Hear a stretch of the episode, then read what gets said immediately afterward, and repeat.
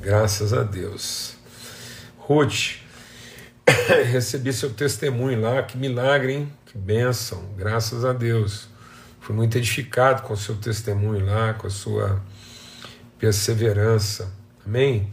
Muito bom. A gente está aqui meditando em Gálatas, na carta de Paulo aos Gálatas, falando né, sobre o fato de que Deus nos libertou para a liberdade. Isso pode parecer uma coisa extremamente óbvia, né? É, a gente pensa, bom, mas não liberta, não é para liberdade. Mas uma coisa é a liberdade declarada, né? uma coisa é a liberdade promulgada, é a liberdade concedida. Outra coisa é a liberdade estabelecida, consciente, formada, patenteada na vida daqueles que foram declarados livres. Por isso que Paulo está escrevendo àqueles que foram declarados livres que eles não voltem a viver e pensar como escravos novamente. Então, nós temos um grande desafio de mente, de entendimento, né? A palavra de Deus fala que nós temos que lutar contra essas fortalezas. Nossa luta não é contra a, não é contra carne, nem contra sangue, mas nossas armas são poderosas em Deus para destruir as fortalezas. Muitas vezes as pessoas pensam que elas estão sendo escravizadas pelos outros, né? Mas não, elas estão escravizadas de uma cultura, de uma forma de pensamento. Então a escravidão hoje em dia ela não se estabelece apenas pela mentalidade do escravizador, mas ela também ela, ela acaba se estabelecendo pela mentalidade daquele que se coloca na condição de escravo, né, que não resiste ao jugo da opressão. Então, por isso que Jesus diz que ele declarou liberdade aos cativos, ele deu vista aos cegos e colocou, trouxe, conduziu, levou, né, moveu é, o, o, a liberdade os oprimidos. Então, às vezes, eu não sou mais um cativo porque fui declarado livre mas ainda vivo como se fora oprimido. E aí, como a gente olha lá em Josué, se você olhar lá no livro de Josué, você vai ver que é, o povo continuava oprimido não pela força dos seus opressores, mas pela fragilidade dos seus pensamentos. Então, muitas vezes, nós, nós estamos responsabilizando né, os opressores pelo jugo, e Deus diz: não, eu vou responsabilizar vocês que deveriam estar resistindo a essa forma opressora, mas ainda são meninos no entendimento, por isso são levados ao redor por todo o vento de doutrina. Então, Paulo não está escrevendo uma carta aos opressores, ele está escrevendo uma carta aos oprimidos para que eles entendam que tipo de cultura é essa que os coloca na condição de oprimidos. Eu queria trazer essa palavra para o seu coração, porque às vezes você está aí se vitimizando, né? é muito comum, principalmente porque a gente trata aqui, a maioria das pessoas que estão aqui, que estão conosco nessa mesa, nessas lives, são pessoas que têm algum tipo de ministério, vocação, né? atuam na, na vida profissional, atuam na igreja, atuam na família. São pessoas que têm vocação, têm, têm algo a manifestar, a realizar, a estabelecer. E muitos estão feridos, oprimidos, deprimidos, desanimados. Há muitos líderes hoje sendo tomados do que a sociedade hoje chama de burnout, né? Pessoas que fritaram, né? Burnout é porque ela fritou, ela ela teve um curto-circuito, ela, ela teve um choque é, emocional, é, é, cognitivo, muitas vezes até, pessoas que não conseguem nem raciocinar direito, estão tomados né, de, uma, de uma ideia fixa. E às vezes a gente tem a tendência de responsabilizar os opressores, responsabilizar o sistema. E na verdade, Paulo está dizendo que o cuidado tem que ser nosso. Esses homens vão continuar existindo. Né? o mundo jaz no maligno, nesse mundo tereis aflições. Então, Jesus não veio é, remover o nosso inimigo do mundo, ele não, ele não veio tirar, ele tirou o pecado e venceu a iniquidade. E quando ele faz isso, ele, ele perdoa o pecado e vence a iniquidade, vence o direito, ele nos revela como é que nós vamos enfrentar o mal pela prática do bem, sem nos vitimizarmos, né? sem, nos, sem sermos subjugados por isso. Então nós podemos ser perseguidos, nós podemos ser injustiçados, nós podemos ser injuriados, mas jamais destruídos. É o que ele escreve aos Coríntios. Ele diz então perseguidos, é, injustiçados, injuriados, perplexos, mas não desanimados, não destruídos. Né? Então, nós não podemos é, justificar, nós podemos explicar o nosso desânimo, a nossa apatia, o nosso fracasso, a, a nossa condição, às vezes, de, de falência emocional, nós podemos explicar isso nos outros. Mas nós não podemos justificar isso. Então, ninguém ao ser tentado diga que foi tentado por alguém. Nós somos tentados pela nossa própria cobiça, nossa própria iniquidade, a nossa própria é, é, é, inconstância, né? É, somos enganados pela nossa própria maneira de pensar. Então, nosso esforço aqui é meditar sobre isso, é discernir isso, é entrar nessa dimensão, saber que foi para a liberdade que Cristo nos libertou. Então, aquilo que nós, os nossos opressores, ele venceu na cruz. Tragada foi a morte pela vitória. Ele venceu, ele removeu a maldição, ele destruiu o poder do inferno, a, a, a lança, né, o aguilhão, a, o ferro de ferir e de matar que estava na mão do nosso opressor foi quebrado. Tragada foi a morte pela vitória. Onde está o seu aguilhão, a sua força?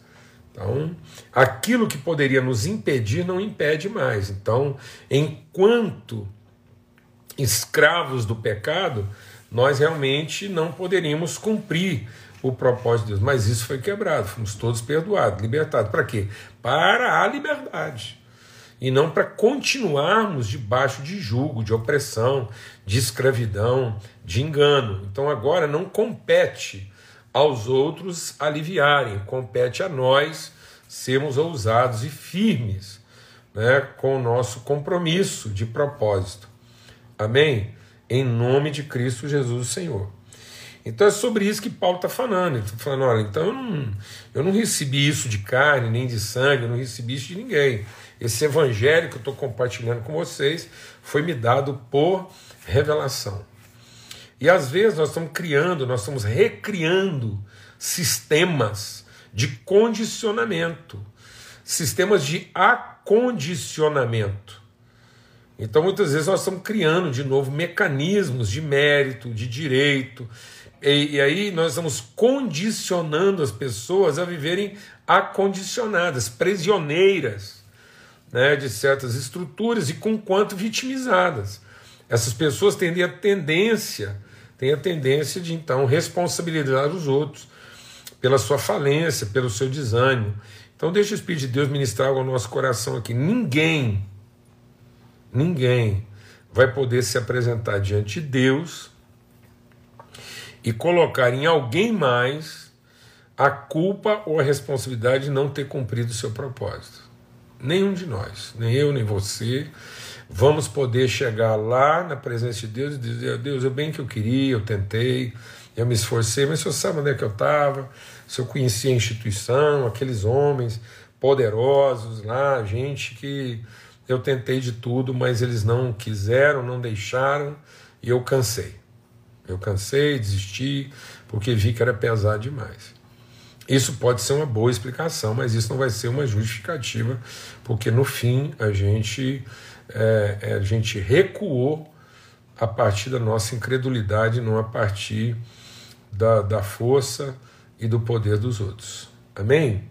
É isso que a palavra de Deus diz. Diz que os seus opressores, aqueles que oprimiam o povo e que ocupavam a terra prometida, os nossos inimigos, o coração deles desfalecia, já não havia mais ânimo neles, porque eles viram o que o nosso Senhor era estava pronto a fazer por nós. Então, quando Cristo foi entregue na cruz, o sangue dele foi derramado e o preço foi pago, então foi patenteado, foi declarado nas regiões celestiais e foi consumado nas regiões celestiais a nossa liberdade. Então não há poder mais, não é ninguém que possa se levantar. Por isso que Deus escreve lá para o Josué e diz: ninguém te poderá resistir todos os dias da sua vida. Então a nossa resistência está em nós mesmos, a nossa resistência está na nossa ignorância. Vamos falar sobre isso aí, o que fazer com as acusações. Então, é, Paulo está escrevendo sobre isso, né? sobre essa transformação do entendimento. Para a liberdade foi que Cristo nos libertou e ninguém pode nos resistir. Então todas as resistências estão em nós. Por quê? Porque nós estamos olhando para o Evangelho não como quem quer aprender, mas como quem quer dogmatizar, é, é, é condicionar e acondicionar. Então nós não podemos entender o Evangelho como uma interpretação atualizada da lei, mas como uma revelação absoluta da graça. E muitas pessoas estão usando o Evangelho como uma reinterpretação da lei, né, fazendo do Evangelho uma, uma nova leitura da lei e não uma revelação absoluta né, e irresistível da graça. Amém? Em nome de Cristo Jesus, o Senhor. Então, aqui no capítulo 2, Paulo então vai dizer: depois de 14 anos, subi novamente a Jerusalém, dessa vez com Barnabé, levando também Tito comigo. Fui para lá por causa de uma revelação e expus diante deles o evangelho que prego entre os gentios, fazendo, porém, em particular aos que pareciam mais influentes, para não correr ou não ter corrido inutilmente. Então, Paulo está dizendo: olha, eu não quero viver uma vida inútil, então eu quero deixar claro para todo mundo, deixar patente para todo mundo o que, que são minhas convicções. Então, Paulo tem essa liberdade da convicção, o evangelho que está revelado né, no coração dele. Então, pessoas têm muita certeza de dogmas, mas muitas vezes não têm revelação. Então, às vezes, o evangelho ainda não é o evangelho revelado pelo Espírito Santo de Deus na sua vida. E você se apegou a, a, a um evangeliquez, né? Então você se tornou, às vezes, um evangélico sem ser a encarnação do evangelho. Então nós não somos evangélicos, nós somos o Evangelho. Amém, amados? Cristo não é evangélico. Cristo é o Evangelho.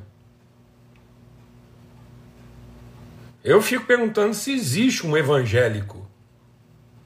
O que quer dizer isso?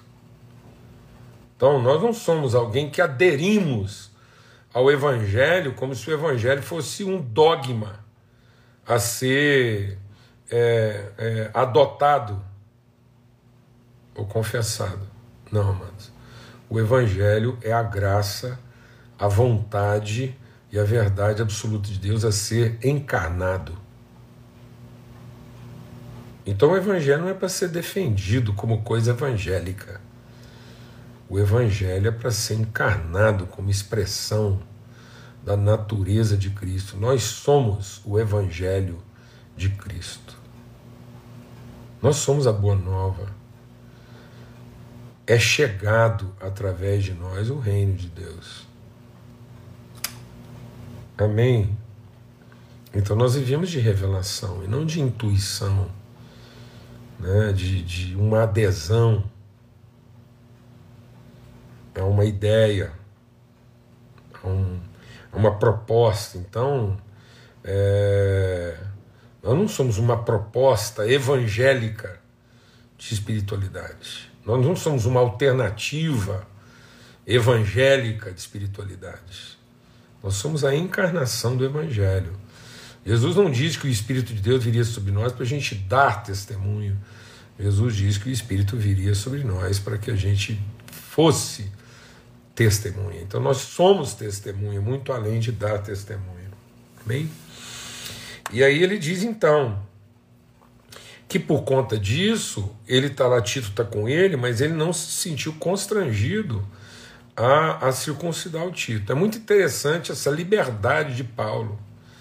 Né? Ele, ele tem um princípio orientador, mas ele não tem uma regra limitadora. Paulo não está seguindo uma regra, ele está seguindo um princípio. E a gente às vezes está confundindo princípios com regras. Então, por exemplo, ele circuncidou Timóteo, porque entendeu que aquilo iria fazer bem para a cabeça do Timóteo. Mas ao mesmo tempo não circuncidou Tito, porque aquilo não ia fazer bem para a cabeça do Tito e nem para ninguém mais. Então qual o critério que Paulo está usando? Ele está usando o critério da consciência, da pedagogia. Ele está ensinando através do Evangelho.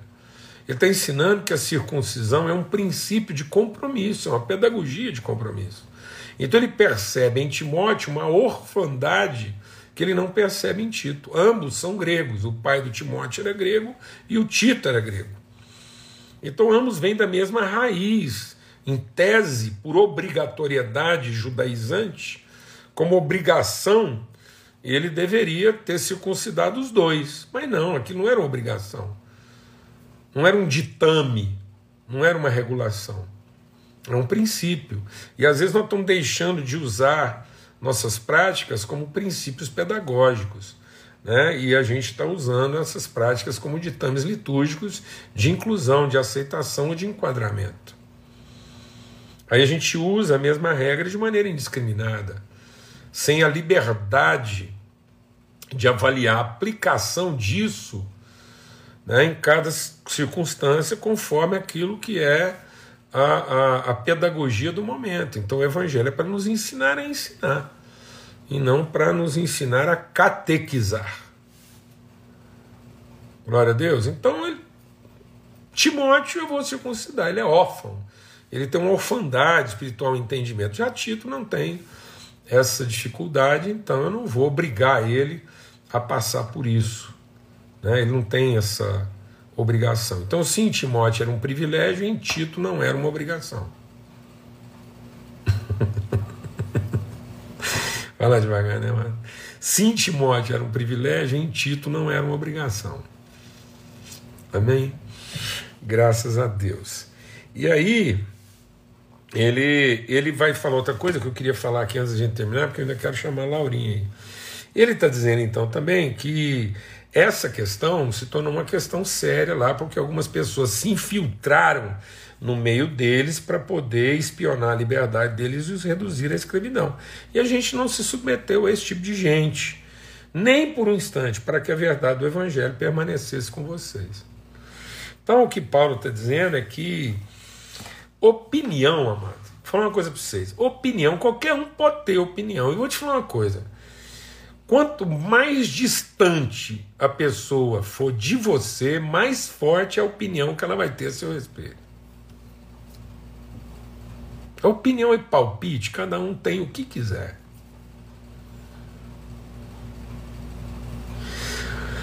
Não perca tempo da sua vida para corrigir as opiniões ou os palpites que as pessoas têm a seu respeito.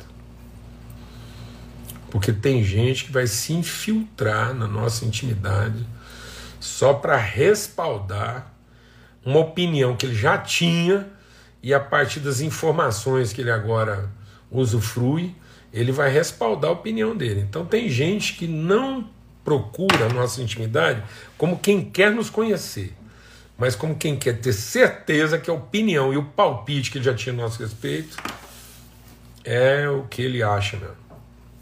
E aí essas pessoas não falam a respeito da gente como quem propõe a liberdade. Essas pessoas usam da intimidade como quem propõe a escravidão. Então tem gente desse tipo. A gente, Paulo está dizendo, olha, amados, nós estamos falando de Paulo, apóstolo Paulo, esse homem, pensa o que esse homem passou. Que ele viveu, a autoridade que ele tinha. Ele tinha esse tipo de gente na vida dele. Véio. O que, que sobrou para nós? Do que, que a gente se queixa? Do que que a gente se queixa, meu irmão? Tá vendo que não dá para se queixar, não dá para se vitimizar. Porque tem gente que é assim mesmo, tem gente que ele diz que são, são os opressores. Então, não é a força dessas pessoas, é a nossa fragilidade. Então, amado, quando alguém precisar mentir para falar mal de você, alegre-se. Porque quanto mais aborrecido se ficar, maior a chance de que essas pessoas não estão mentindo. Amém? Então, quando alguém precisar mentir para falar mal de você, alegre-se, porque se você ficar aborrecido demais, é sinal de que talvez ele não esteja mentindo. Agora, opinião a respeito da gente, cada um pode ter o que quiser e não dá para ficar correndo atrás disso, não. Né? Então, nós temos que dar atenção aos relacionamentos de conhecimento e não de opinião, percepção, avaliação. Então muitas pessoas elas vivem para avaliar, para ter opinião, para ter palpite, para definir certos e errados, mas elas não têm compromisso. Então a intimidade que elas procuram não é a intimidade de quem quer ter responsabilidade com aquilo que conhece. É intimidade de quem quer investigar para respaldar a opinião que já tem. São pessoas que, desde o dia que entraram na nossa intimidade, eles pensam a mesma coisa a nosso respeito, nunca mudaram de ideia e só estão usufruindo da intimidade para poder respaldar a opinião que já tinham. E aí? E aí, mano? Então nós é que tem que estar bem resolvido, nós é que tem que estar maduro. Não são as pessoas que têm que melhorar na forma como elas tratam a gente. A gente é que tem que estar mais maduro e seguro para estar preparado com a forma que a gente vai ser tratado. Porque quanto mais a gente evoluir, quanto mais a gente avançar, quanto mais a gente aumentar o perímetro das nossas afetações, maior a chance de alguém penetrar a nossa intimidade. Então, cada vez mais a nossa intimidade vai sendo exposta, as pessoas vão penetrar, vão saber coisa a nosso respeito, vão, vão, vão transitar pela nossa intimidade e muitas delas simplesmente para continuar pensando a nosso respeito que sempre pensaram, porque elas nunca estiveram interessadas em conhecer, elas estão sempre interessadas em ter uma opinião. Então agora vamos voltar aqui, Laurinha. Pronto, quer entrar? Aleluia, rapidinho. Depois a gente conversa mais, né, Laura? Pronto, cadê você? Aí. Olha só, gente. Isso, que benção. Graças a Deus, né? Saudade. Oi, pois família, é. tudo bem? Nossa, É, vamos interromper aqui, porque a conversa hoje está quente, está boa, senão isso não acaba. É por isso que eu, eu sou filha, né? Eu conheço o pai, eu já dei o chão porque eu conheço meu pai. Pronto, ô, Laurinha. Benção, conta para nós aí a adoção das cartas, achei tão legal isso, adote uma carta. Bom demais, né? Foi uma, uma ideia que a gente teve. O Correio já faz isso, né? Há um tempo. Exato. E, então, tio, assim, só para brifar os nossos irmãos à mesa aí. O Ilumina é um projeto de família, né? São é a nossa família Sal da Terra e amigos que estão que vivem em família com a família Ilumina, que é um pessoal que mora ali na localização de Aparecida de Goiânia. Temos uma relação há tempos. A gente tem em torno de 100 crianças ali, então são bem menos adultos, né? Mas a gente sabe que o pessoal tem muitos filhos aí. Então, a gente resolveu é, trazer um, na verdade, a gente fala que é uma esperança, né? Mas a gente entende que o solo ali é tão fértil, tio, tudo que a gente planta no coração daquelas crianças, que assim, uma bala e um PlayStation, é, o negócio não é o preço. É, às vezes, às vezes o nosso coração é que não é tão fértil, porque pois eles é. plantam na gente. Né? A gente trabalha muito mais o nosso do que o deles, né, tio? Nessa, a gente mais que ninguém é, sabe. É, a colheita lá é muito mais profícua do que às vezes a colheita aqui. Né? É verdade. Então a gente decidiu pedir para as crianças mesmo, assim, escreverem cartas de irmão. Tanto que elas, elas colocam o irmão Noel ou o irmão Sal da Terra. Então, assim, eles entendem que é família. E quando você vai ler as Legal. cartas, é uma é muito engraçado, porque assim, tem pedido. Eu chorei horror, você me conhece, né? A manteiga derretida. Olhando a primeira cartinha que eu peguei, ela pediu um sapato, porque ela, anda, ela caminha mais, ela, quase 10 quilômetros para chegar na escola e o sapato dela rasgou. Oh, Jesus. E aí eu, né, assim, enfim, nosso coração fica. E assim, a primeira coisa que eles fazem sempre é agradecer, né? A nossa, é. nossa disposição e a nossa, nossa família. e o outro pediu um PlayStation porque era o sonho dele. E a gente entende que eles estão no ambiente familiar, tio. É, eles têm intimidade. A gente é uma família conversando com a outra. Legal. E quando a gente vai ler isso, tio, a gente fica assim com o nosso coração de. A gente entende que nós somos abençoadores, mas eles são muito mais que a gente. Que a gente é, é né? muito abençoado com essas cartinhas. É, é um nós de partilha, né, Laurinha? É isso que a gente é um precisa nós. entender. É um nós de partilha. Se a gente não entender o valor da comunhão, não é o presente, não é o donativo, é, é, é resolver de uma vez por todas a invisibilidade. Né? Então, é, a verdade é que muitos dos nossos irmãos estão sendo invisíveis para nós. Né? Às vezes essas pessoas entraram no nicho da nossa invisibilidade. Parece que o nosso olhar não pega mais não, é a partir que... de um determinado ponto, não é? E, e aí, quando isso é recuperado, né? Por isso que é o que a gente está compartilhando aqui essa semana, né? De, todos são livres, mas às vezes a gente ainda está vivendo uma opressão porque os olhos estão cegos, né? Então Jesus tem que abrir nossos olhos para a gente sair desse estado de opressão. Eles são livres, nós somos livres, todos somos livres, mas às vezes ambos estão oprimidos porque estamos cegos uns para os outros, né? Não, e assim, é um testemunho, tio, que assim, a gente fica até meio triste de não poder compartilhar daquele momento ali, né? A gente até conversei com a Tia ia fazer uma ceia de Natal, uma coisa assim. Só que ainda no momento a gente entende isso. Então, uma forma que a gente encontrou de, de ter essa comunicação de, de, duas vias, é a gente também mandou uma cartinha para eles. No momento que a gente pegar dele, a gente entrega o presente, manda a cartinha. Eu, particularmente, sou bem privilegiado, os amigos do Lumino, porque a gente vai lá entregar essa cartinha para eles, mas a gente vai fazer questão de filmar tudo e, assim, realmente mostrar tipo, que o coração deles, a gente tem que se converter a eles. Tio. É, é, isso aí. É. A gente tem que se converter. Deixa eu te perguntar uma coisa: são quantas famílias? Tio, são 40 e poucas. De 40 a 50, mais ou menos. E é bastante gente, é porque isso multiplicado aí por 3, 4, que é o mínimo, né? É. Então nós estamos falando aí de quase 200 pessoas, se não for mais, né? Uhum, Graças a Deus. E aí a gente também, uhum. não só a cartinha, a gente, a gente dá, nós compartilhamos cestas, né, é, todo mês, mas esse mês especial foi uma cesta com chocotone, e a gente também vai ter esse mês outra cesta com alguns itens, assim, farofa, alguns itens extras. Como a gente não pode partilhar a mesa com eles ainda, pela pandemia, a gente vai fazer questão que eles tenham esse momento ali em família, e enfim, a gente vai ter. Paulinha, eu queria, eu queria aproveitar esse testemunho que você está trazendo, essa alegria, né, de dizer que todas as cartas foram adotadas, graças a Deus, então é um testemunho muito bom. E eu queria aproveitar esse momento para citar o que Paulo cita aqui no capítulo 2. Ele diz: Olha, eu conheci gente muito influente que a mim não acrescentou coisa alguma. Então, às vezes, nós somos pessoas influentes, mas não somos pessoas inspiradoras. Né? E às vezes as pessoas não são tão influentes e são inspiradoras. E, não é? Então, que a gente possa fazer essa diferença na nossa vida. Porque às vezes a gente tem influência em tanta coisa e acaba não inspirando ninguém. A influência move coisas, a inspiração move pessoas. Então, que a gente deixe de ser pessoa tão influente que move coisas e passe a ser pessoas mais inspiradoras que movem pessoas.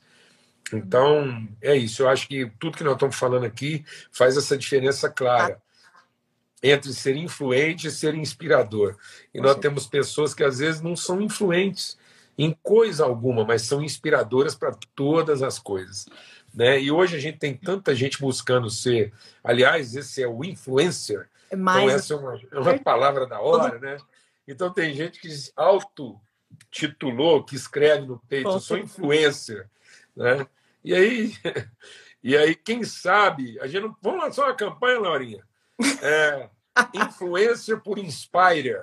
Então eu estou precisando mais inspire do que influencer. Amém. Amém? Quem sabe? Aí, ó, você que é da área. É, essa aí vai, essa aí vai lançar um, um movimento de inspire digitais. Ah em vez de influencers digitais, amém? Ah, vai só então, Tá aí, tô falando com a pessoa certa. Certa. Então, não é? e é o que Paulo termina a, a, o texto dele dizendo: olha, conheci gente muito influente, mas que não me inspirou em nada. Então, que a gente possa ser Amém. Pessoas que inspiram, mesmo que aparentemente a gente não tenha influência nenhuma, tá bom? Amém. Você é uma pessoa inspiradora, apesar de ser uma forte influência, tá bom? Então, assim, Amém, você, gente, consegue, você consegue combinar as duas coisas. Forte abraço, fica na paz. Um abraço para todo mundo aí. Amém. E até amanhã, se Deus quiser, às 18 horas. Fica na paz.